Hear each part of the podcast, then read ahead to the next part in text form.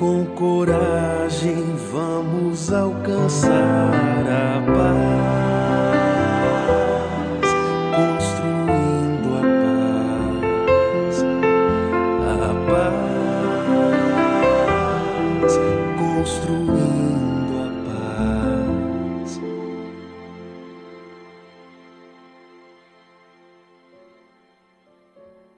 queridos amigos e amigas. Este é o podcast Liderança Espírita para a Nova Era.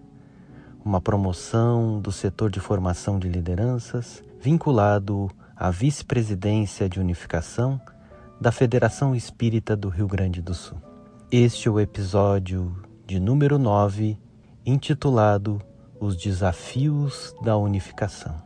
Este será um episódio especial onde reapresentaremos a entrevista concedida ao programa Educar para Crescer da Rádio Rio de Janeiro pela vice-presidente da área de unificação da Federação Espírita do Rio Grande do Sul, Maria Elizabeth Barbieri, cuja entrevista tratou do tema Os Desafios da Unificação.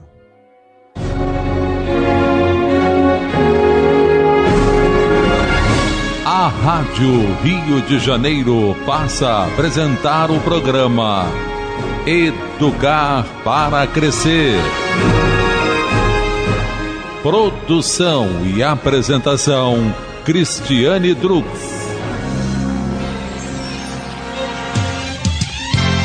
Olá, amigos, estamos juntos em mais uma edição do Educar para Crescer.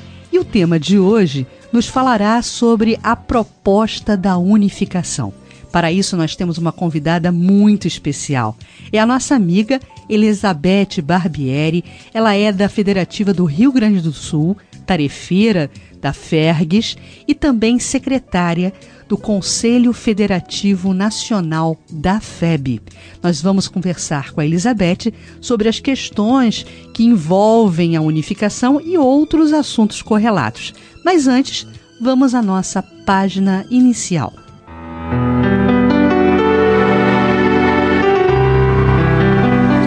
Esse texto, ele é do Espírito Emmanuel e foi publicado numa coletânea de mensagens sobre a unificação e movimento espírita, publicadas pela Federação Espírita Brasileira, e essas mensagens, elas acabaram sendo compiladas no livro Palavra aos Espíritas, do também amigo Álvaro Crispino.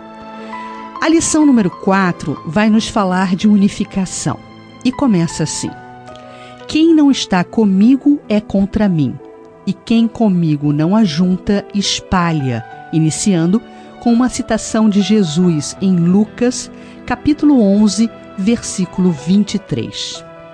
E também, lembrando Jesus, e haverá um só rebanho e um só pastor. Em João, capítulo 10, versículo 16. Trabalhar pela unificação dos órgãos doutrinários do Espiritismo no Brasil é prestar relevante serviço à causa do Evangelho Redentor junto da humanidade.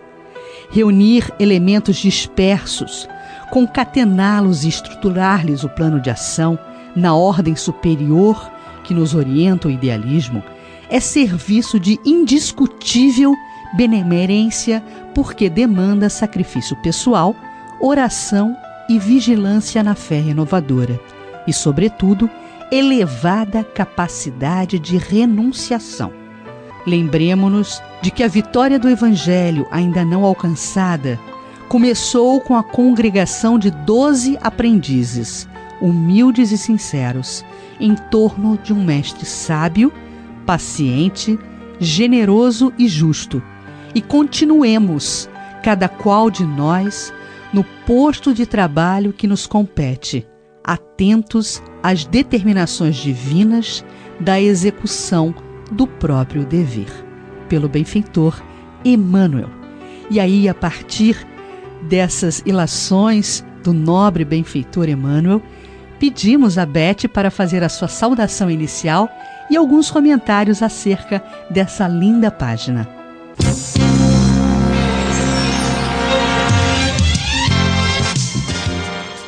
Beth, é muito bom tê-la aqui conosco no Educar para Crescer. E nesse texto, Emmanuel nos fala de diretrizes superiores né, para o processo de unificação. Mas ela, ele também nos adverte em relação aos esforços, aos sacrifícios pessoais que precisam ser empreendidos em todo esse processo de unificação. Então, cara amiga Beth, eu gostaria que você fizesse as saudações iniciais e comentasse para gente o que, aos, no seu entendimento, sejam esses sacrifícios pessoais, esses esforços tão necessários para o processo de unificação. Então, eu quero, em primeiro lugar, saudar os ouvintes da Rádio Rio de Janeiro e também agradecer a Cris e aos demais apresentadores, produtores desse programa, por essa oportunidade bendita de aprendizado, de diálogo sobre esses aspectos tão importantes para o cumprimento da missão do Espiritismo, que é a unificação do movimento espírita e a união dos espíritas. Quando nós ouvimos o benfeitor, né, Cris, falando sobre os sacrifícios de natureza pessoal, e nós ficamos então identificando, primeiramente, as alegrias que nós fruímos quando estamos agregados ao trabalho federativo, às lides de unificação. E elas são tantas, não é? Elas são tão relevantes, elas são tão transformadoras que a gente fica imaginando que o grande sacrifício que nós precisamos empreender para que investamos no processo de unificação e nos somemos a essas fileiras de Ismael o, o grande sacrifício é o sacrifício do nosso personalismo. Das ações egóicas, do desejo de supremacia que nós muitas vezes nutrimos. São os grandes desafios e os grandes sacrifícios que, na nossa modesta perspectiva, eu imagino que nós tenhamos que fazer. Porque se nós vamos pensar assim, ah, nós temos que fazer alguns sacrifícios de natureza familiar.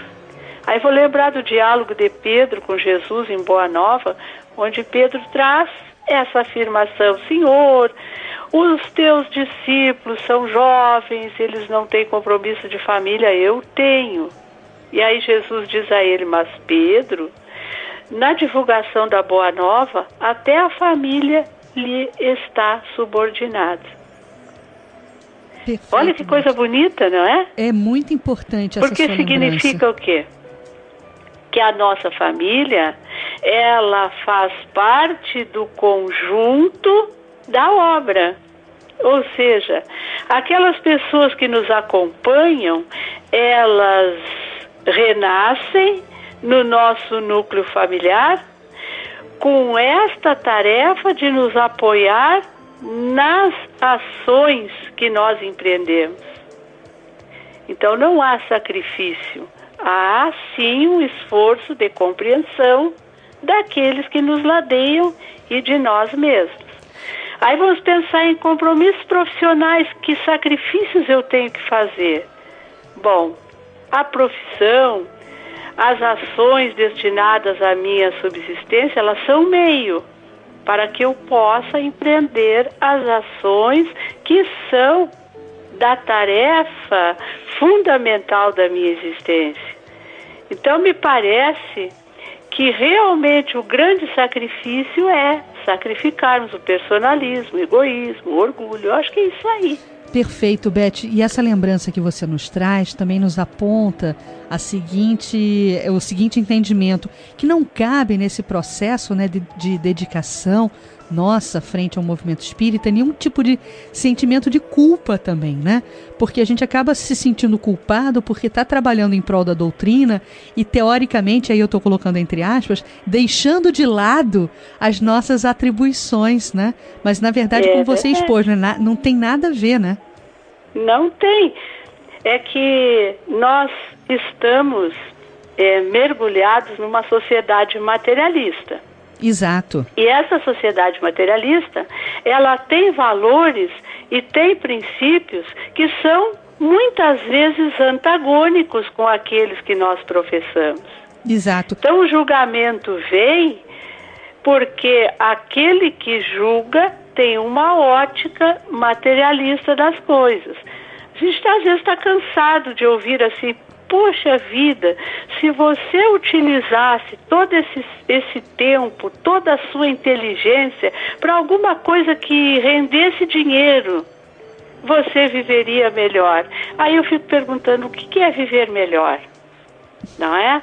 Será que é ter um carro que custe duas vezes mais ou três do que o que eu tenho e me leva nos mesmos lugares? Exato. Ou aumentar Será a conta é bancária, poder né? ter férias assim é, três vezes maiores do que as que eu tenho e ficar fazendo o quê? Então, o viver melhor, né? O julgamento ele é um fator que nós mesmos precisamos auxiliar a transformar no mundo. É essa ótica materialista que o Espiritismo vai destruir. Exato. Então, enquanto nós estivermos com o trabalho pela metade ainda não realizado, essa ótica materialista ela vai nos cercar até para nos lembrar do que nós temos que trabalhar para transformar, né? Exato. E a gente espera, né, Beth, que esse esse sentimento imediatista, né, se transforme na visão de futuro que Jesus tanto falava, né, nas suas É pregações verdade. evangélicas. Agora, tentando eh, nos lembrar especificamente do Pacto Áureo, né, que é o momento que inaugura todo esse processo de edificação. É, eu Sim. hoje pela manhã, antes do nosso programa, eu fui Sim. ler a ata, a ata do Pacto Áureo, que foi redigida né, em 5 do 10, 5 de outubro de 1949. Na oportunidade, o Vantuil de Freitas né, era o presidente da FEB.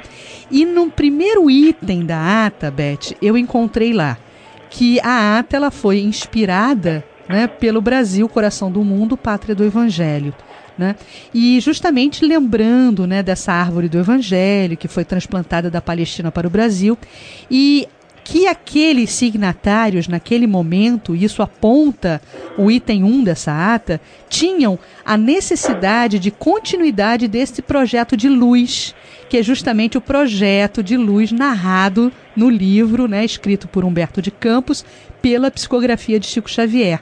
E a gente vai encontrar, eu achei muito interessante isso, porque você já, você já citou pra gente essa palavra-chave do personalismo. Porque no item 15 desta mesma ata do Pacto Áureo, diz lá assim: nenhum membro do CFN poderá dar publicidade a, a trabalho seu individual, subscrevendo como membro do Conselho Federativo Nacional, salvo se o trabalho for antecipadamente lido e aprovado pelo CFN.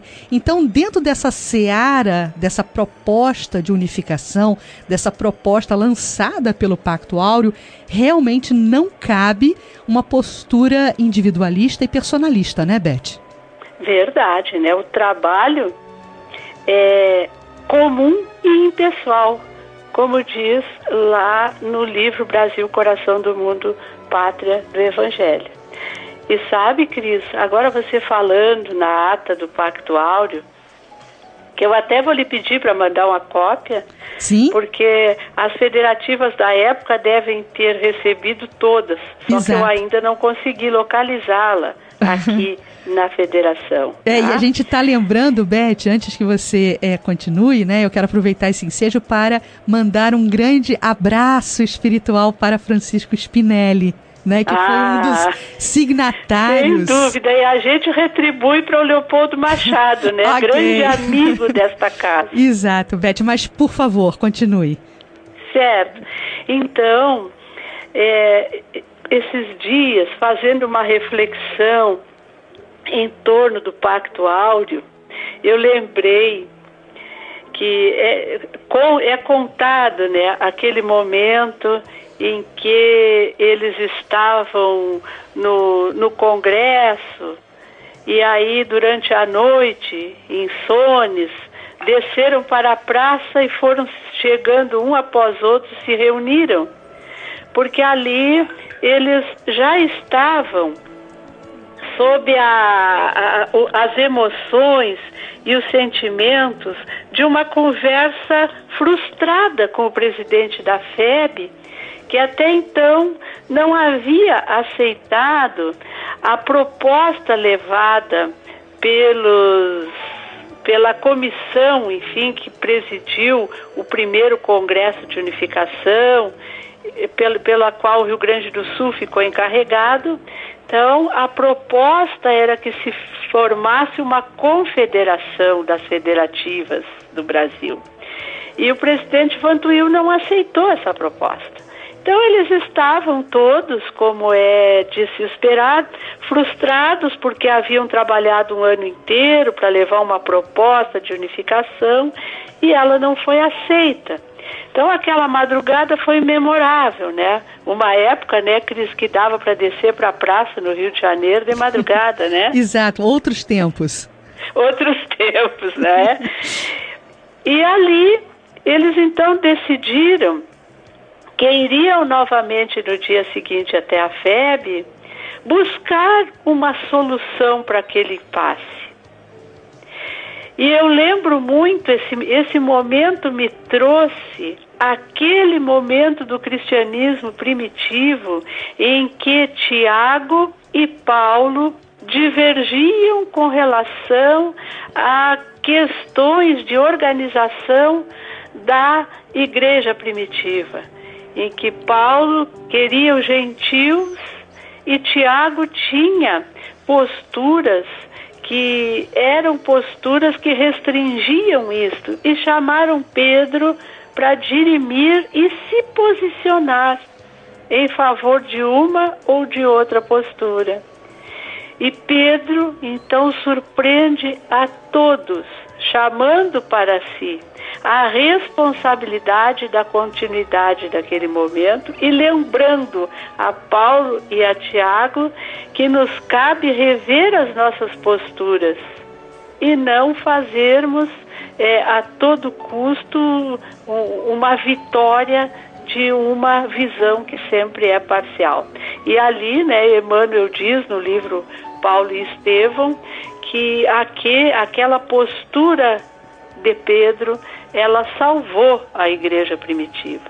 E eu fico pensando e tentando fazer assim, de uma forma é, muito pobre, uma visualização do momento em que os signatários, depois signatários do Pacto Áureo, chegam à sede da FEB, buscando um caminho, com cada um com a sua ideia, e recebem do presidente Vantuil o pacto redigido nos termos da FEB. E é claro que este documento não era o que eles queriam nem pensavam. Mas eles aceitaram numa postura idêntica à postura de Pedro. E ali o espiritismo no Brasil tomou um novo rumo, o rumo da unificação. Então eu acho muito bonito esse momento, porque ali foi, um- foi um instante em que realmente os nossos pioneiros, os nossos líderes de então, eles silenciaram a opinião pessoal em prol de um objetivo comum. Acho lindo isso. É muito lindo, Beth. E na verdade, né, a gente, eu até queria te perguntar é, se o Pacto Áureo e todo esse espírito, né, que passou a vivificar dentro da seara espírita após a assinatura do Pacto Áureo, pode ser, pode significar assim um espírito de convergência, né? Porque é isso que se busca hoje em dia no movimento espírita, né? Uma convergência de ideias, né? É verdade. Porque a gente fica vendo hoje, quando nós chegamos na FEB e que a gente vê nas reuniões do Conselho Federativo Nacional as 27 federativas reunidas. Há muito tempo a gente não tem ausências das federativas no CFN.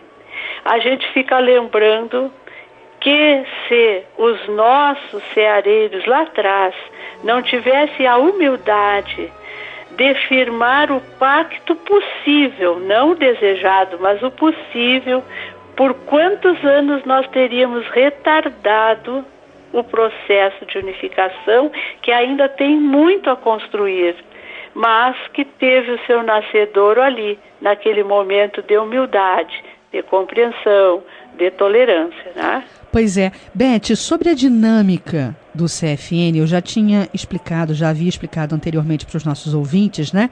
Que você, nada mais, nada menos, é uma das três, é, é, responsável por uma das três secretarias do Conselho Federativo Nacional, né?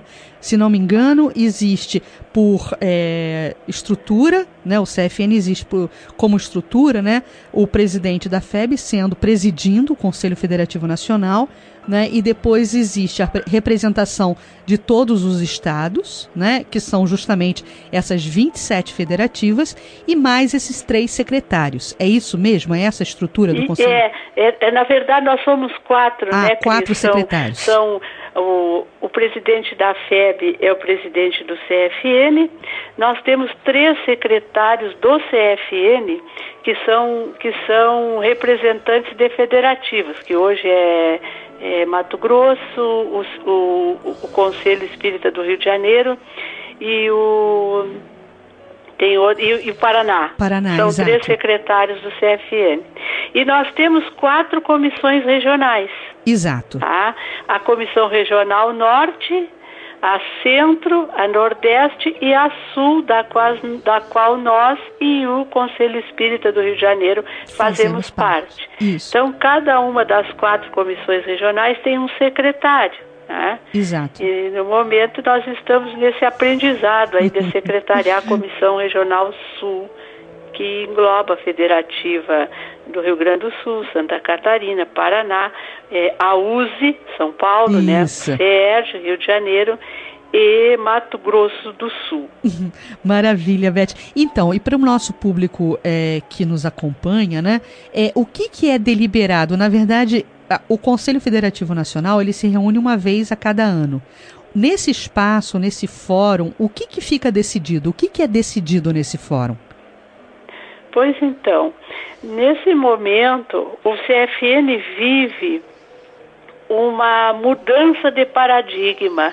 Abençoadamente, as construções coletivas, elas têm tomado assim uma um- um- um- elas têm sido exponenciais porque como todas as organizações do mundo, nós, nós passamos né, por, um, por aquele modelo mais é, hierárquico, em que os nossos próprios organogramas, eles tinham essa estrutura de que havia instâncias superiores e outras que dali iam se derivando.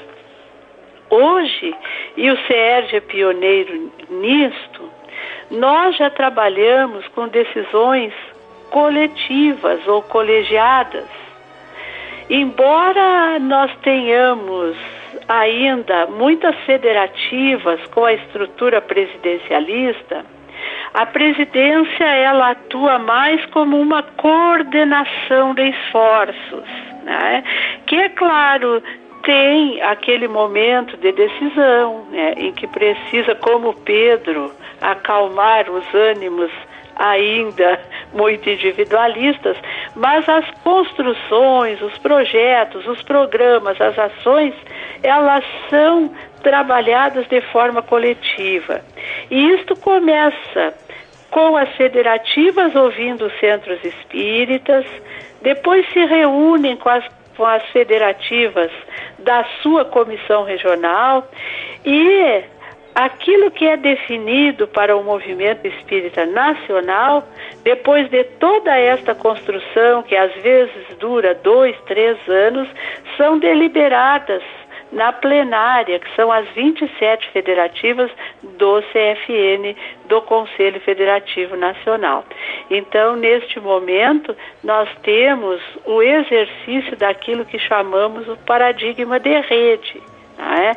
em que nós temos atribuições diferentes, mas nós temos uma horizontalidade que permite uma participação ampla de todos os segmentos do movimento espírita que desejam participar, né? Porque também é muito livre. Mesmo às vezes podendo participar, há segmentos que resolvem se manter alheios e apenas receber aquilo que for decidido. Também é a liberdade que cada segmento tem, né? Maravilha, Beth. Olha, o nosso tempo no primeiro bloco já se esgotou. A Olha gente só, bati correu, gente. Correu tempo, correu rápido. Quando o assunto é bom e a entrevistada é maravilhosa, ah, corre muito bem. Beth, olha, depois do, do, do intervalo a gente volta com dois assuntos que eu quero tratar contigo. Sobre rede e sobre o livro espírita. A gente volta já já. Ah, certo. Tá bom. Outro... Estamos apresentando o programa Educar para Crescer. Produção e apresentação Cristiane Drux e convidados.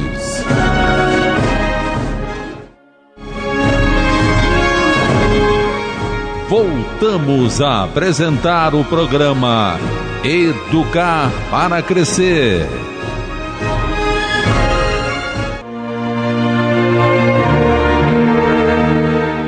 Agora, meus amigos, na abertura deste segundo bloco, para aquecer ainda mais esse diálogo emocionante, queremos trazer um texto de Rubem Alves. Ele é um dos mais importantes e produtivos educadores brasileiros. O texto vai tratar sobre a figura alegórica do sapo. Era uma vez um lindo príncipe por quem todas as moças se apaixonavam. Por ele também se apaixonou uma bruxa horrenda que o pediu em casamento. O príncipe nem ligou e a bruxa ficou muito brava. Se não vai casar comigo, não vai casar com ninguém mais. Olhou fundo nos olhos dele e disse: Você vai virar um sapo. Ao ouvir essa palavra, o príncipe sentiu uma estremeção. Teve medo, acreditou e ele virou aquilo que a palavra de feitiço tinha dito: sapo. Virou um sapo. Bastou que virasse sapo para que se esquecesse de que era príncipe. Viu-se refletido no espelho real e se espantou. Sou um sapo! Que é que eu estou fazendo no palácio do príncipe? Casa de sapo é charco e com essas palavras pôs-se a pular na direção do charco. Sentiu-se feliz ao ver a lama, pulou e mergulhou. Finalmente, de novo em casa, disse ele. Como era sapo, entrou na escola de sapos para aprender as coisas próprias de sapo. Aprendeu a coachar com voz grossa, aprendeu a jogar a língua para fora para apanhar moscas distraídas. Aprendeu a gostar do lodo. Aprendeu que as sapas eram as mais lindas criaturas do universo. Foi aluno bom e aplicado. Memória excelente. Não se esquecia de nada. Daí suas notas boas. Até foi o primeiro colocado nos exames finais, o que provocou a admiração de todos os outros sapos, seus colegas, aparecendo até nos jornais. Quanto mais aprendia as coisas de sapo, mais sapo ficava. E quanto mais aprendia a ser sapo, mais se esquecia de que um dia fora príncipe. A aprendizagem é assim. Para se aprender de um lado, há que se esquecer do outro. Toda aprendizagem produz esquecimento. O príncipe ficou enfeitiçado, mas feitiço, assim nos ensinaram na escola, é coisa que não existe, só acontece nas histórias da carochinha. Engano, meus amigos. Feitiço acontece sim. A história diz a verdade. Feitiço. O que é? Feitiço é quando uma palavra entra no corpo e o transforma. O príncipe ficou possuído pela palavra que a bruxa falou. Seu corpo virou e ficou igual à palavra. A história do príncipe que virou sapo é a nossa própria história. Desde que nascemos, continuamente palavras nos vão sendo ditas. Elas entram no nosso corpo e ele vai se transformando, virando uma outra coisa, diferente do que era. Educação é isto: o processo pelo qual os nossos corpos vão ficando iguais às palavras que nos ensinam. Eu não sou eu, eu sou as palavras que os outros plantaram em mim. Esquecer para lembrar. A psicanálise nenhum interesse tem por aquilo que se sabe. O sabido, lembrado, aprendido é a realidade sapal, o feitiço que precisa ser quebrado. É preciso esquecer para se lembrar. A sabedoria mora no esquecimento. Acho que o sapo, tão bom aluno, tão bem educado, passava por períodos de depressão uma tristeza inexplicável, pois a vida era tão boa, tudo tão certo, a água da lagoa, as moscas distraídas, a sinfonia unânime da saparia, todos de acordo. O sapo não entendia. Não sabia que sua tristeza nada mais era que uma indefinível saudade de uma beleza que esquecera.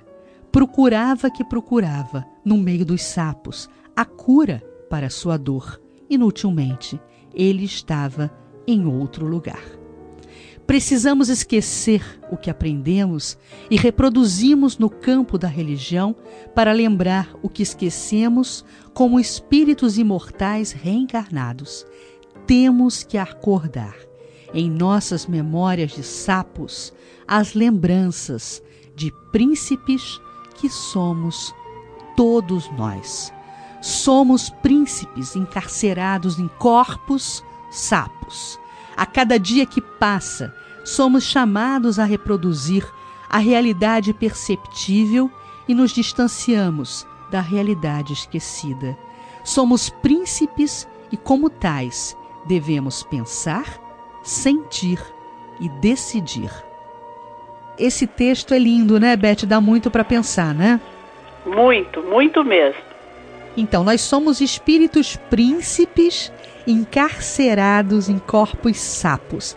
E como falávamos no primeiro bloco, né, a partir de exortações também do Dr. Bezerra de Menezes, ele nos lembra que o processo de unificação, ele é um processo, mas o imperativo da união é um imperativo imediato, né? Porque, Sem dúvida. É, porque sem essa união, né, sem esse deixar transbordar para fora na nossa relação interpessoal o nosso melhor, vai ser o grande esteio para que essa unificação aconteça, não é isso, Beth? É verdade. A gente fica pensando que nós temos né, uma, uma capacidade de gravitação para Deus. Isso é impositivo, né? Isso é determinante, isso faz parte da nossa essência. E às vezes nós não percebemos isso, que nós temos uma destinação comum. A gente fala na fraternidade na e na família universal, mas a gente ainda não tem a dimensão de que todos esses movimentos que nós fazemos por menores que sejam, para nos afastarmos uns dos outros, eles retardam a nossa gravitação para Deus, como diz a questão 1009 do Livro dos Espíritos, né? É, gravitar para a unidade divina. Eis tal o objetivo da, humani da humanidade. Então, o processo de unificação, ele é mais uma oportunidade que nós temos de gravitar para a unidade divina. E quando nós fazemos o um movimento inverso, nós estamos nos afastando do nosso propósito existencial. E aí nós vamos ficando na condição do sapo, satisfeito com as mesmas moscas, com a mesma, com a mesma lagoa, com a mesma paradeira, sem é, aproveitarmos as oportunidades de despertarmos, como diz o belo texto do Rubem Alves, a nossa principesca natureza divina. Né? Isso é, é algo que a gente às vezes não para muito para pensar. Satisfeitos com a nossa mediocridade, nós vamos nos recusando a crescer. Satisfeitos com brejo, né, Beth? É verdade.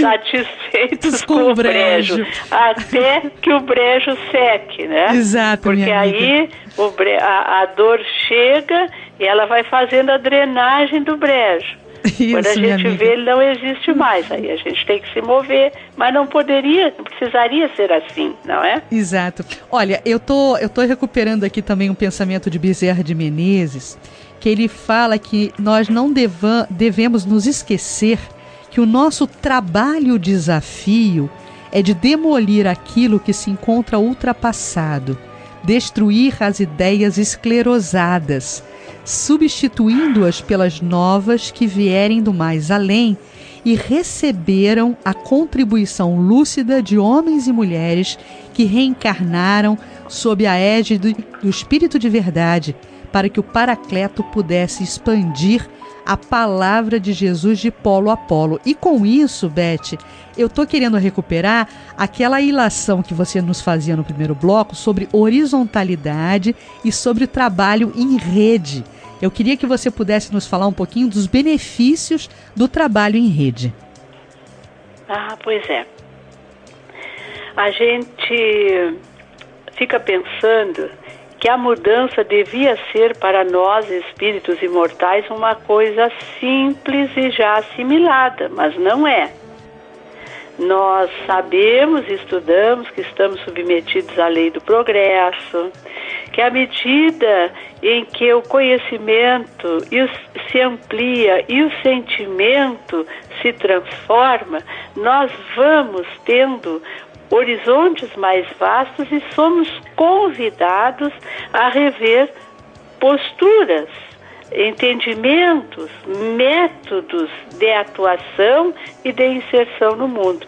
Mas nós somos resistentes. A resistência à mudança é algo estudado em todas as organizações. E isso é da natureza do ser humano porque lhe tira da zona de conforto, seca o brejo. Então, nós ainda temos no movimento espírita posturas hierárquicas e posturas autocráticas, em que nós, nós costumamos eu não gosto muito de repetir essas coisas, mas às vezes a gente evidencia até para que pensemos em algumas posturas que nós ainda alimentamos, né? Que é o dono do centro espírita, é o dono da federativa, é o dono do departamento, é o dono da área. Por quê?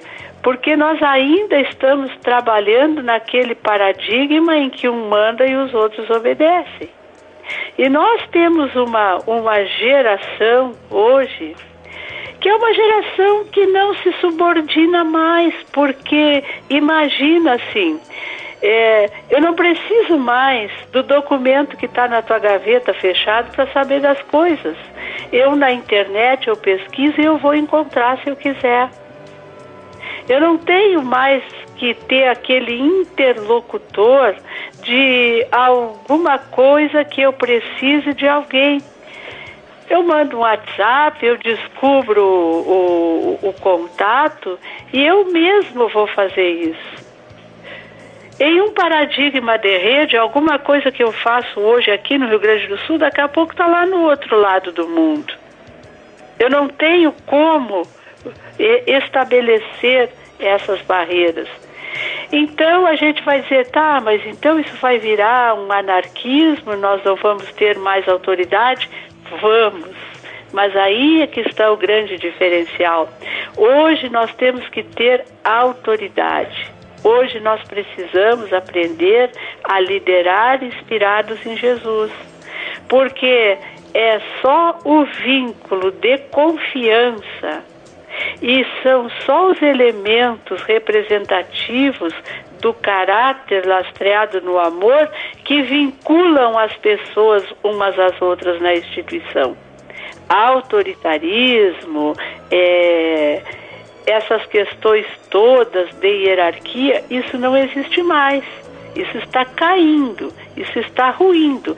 A única hierarquia que nós reconhecemos e temos hoje é a hierarquia da competência, é a hierarquia do amor, é a hierarquia do, do daquela, daquelas pessoas que, ver, que verdadeiramente eles têm é, ascendência é, sobre as pessoas é, pelo, pelos seus atos, pelo seu caráter, pelo seu amor, não é?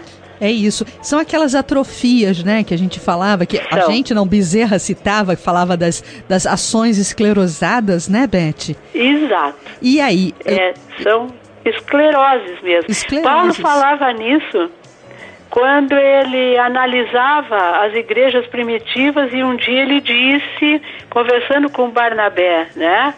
Se nós ficarmos na dependência dos fariseus anquilosados, Exato. a igreja iria se extinguir. Então nós temos que buscar outros campos, nós temos que buscar os gentios. E é isto que hoje nós vemos, às vezes, nas nossas fileiras, a reclamação da falta de trabalhadores. Divaldo, certa feita, entrevistado sobre isto, ele até está num daquele livro, acho que é Diálogos com os Dirigentes Espíritas, e ele diz: Nós não temos carência de trabalhadores no movimento espírita, nós temos carência de liderança. Perfeito. E é verdade. É isso. Porque é o modelo de liderança que vai inspirar as pessoas a se agregarem à tarefa ou não. E o paradigma de rede abre muito isto, né?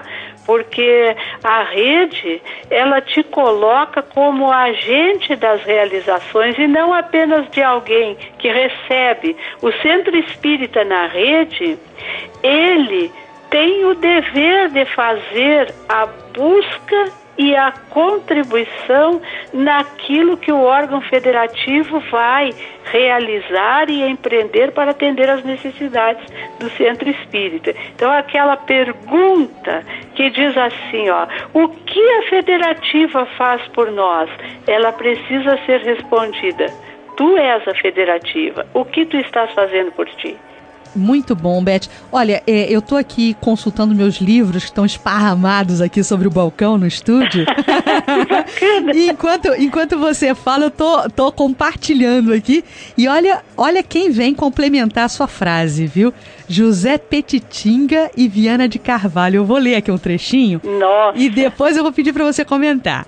Ambos falam o seguinte: há lugares para todos trabalharem não porém como pretensos chefes, hierarquizados perigosamente, com uma deplorável hipertrofia dos valores legítimos interiores e uma inconsequente supervalorização dos títulos e conquistas mundanos. A realeza, ela é sempre espiritual. A superioridade em nossos labores é de qualidade moral merecendo respeito todos os esforços que visem a meta sempre ingente: melhorar o homem e a comunidade humana, guiando-nos para Jesus. Pois é. A gente tem uma doutrina que tem uma visão de futuro que ela é cativante.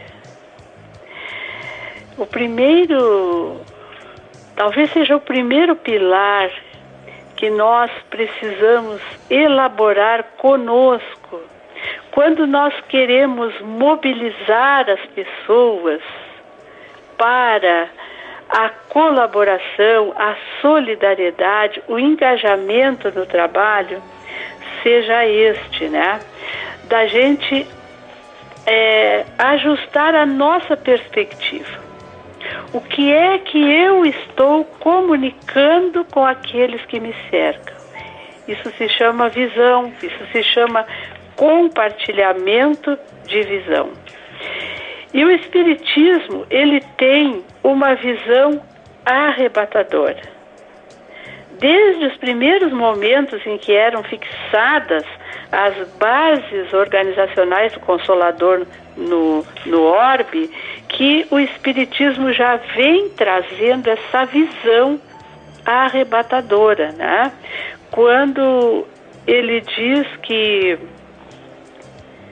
quando o espiritismo for bem compreendido, né, quando ele se identificar com os costumes, com as crenças, ele transformaria os hábitos, os usos e as relações sociais.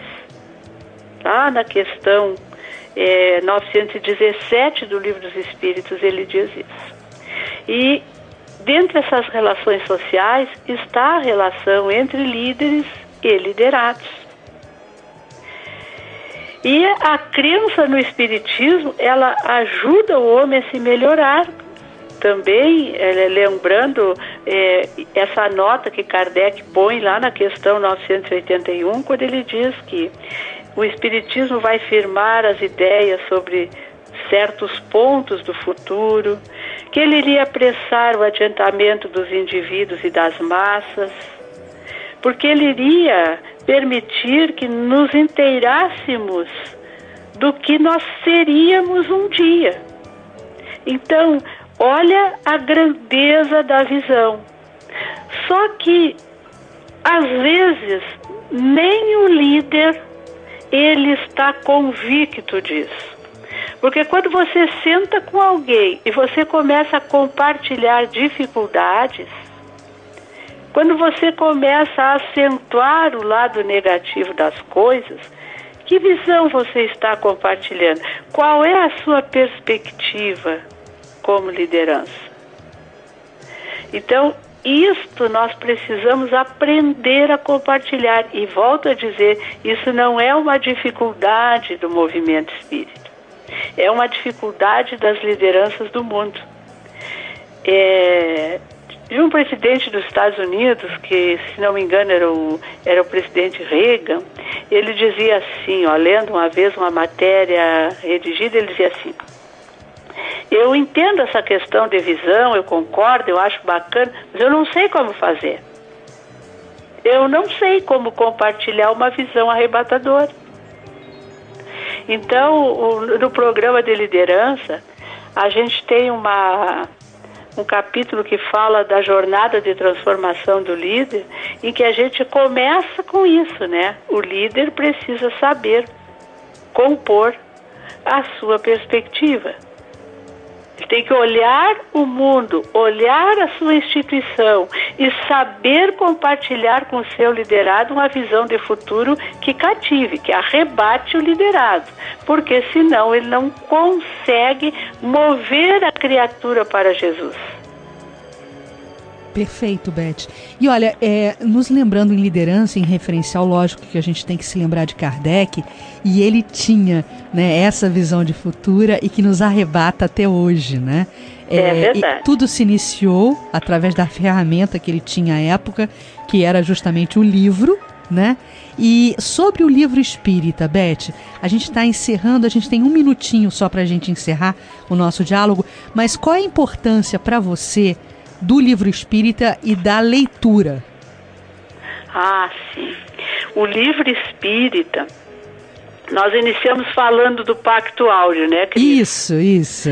Pois a gente pensa que o livro espírita, como diz lá na diretriz 8 do plano de trabalho para o movimento espírita, ele é o elemento essencial para o cumprimento da missão do espiritismo. E nós ainda não atentamos para isso. O livro espírita, dentro das nossas instituições, ele precisa ter aquela posição de realce. Porque sem nós popularizarmos o livro espírita, o bom livro, as obras fundamentais do Espiritismo, as obras complementares abalizadas, nós não cumpriremos com a missão do Espiritismo. Ele é verdadeiramente assim, ó, ele é o alimento, ele é a veste adequada dos pensamentos, ele é o elemento higienizador da psicosfera do mundo, dentre ele é a luz que precisa se acender nas nossas mentes.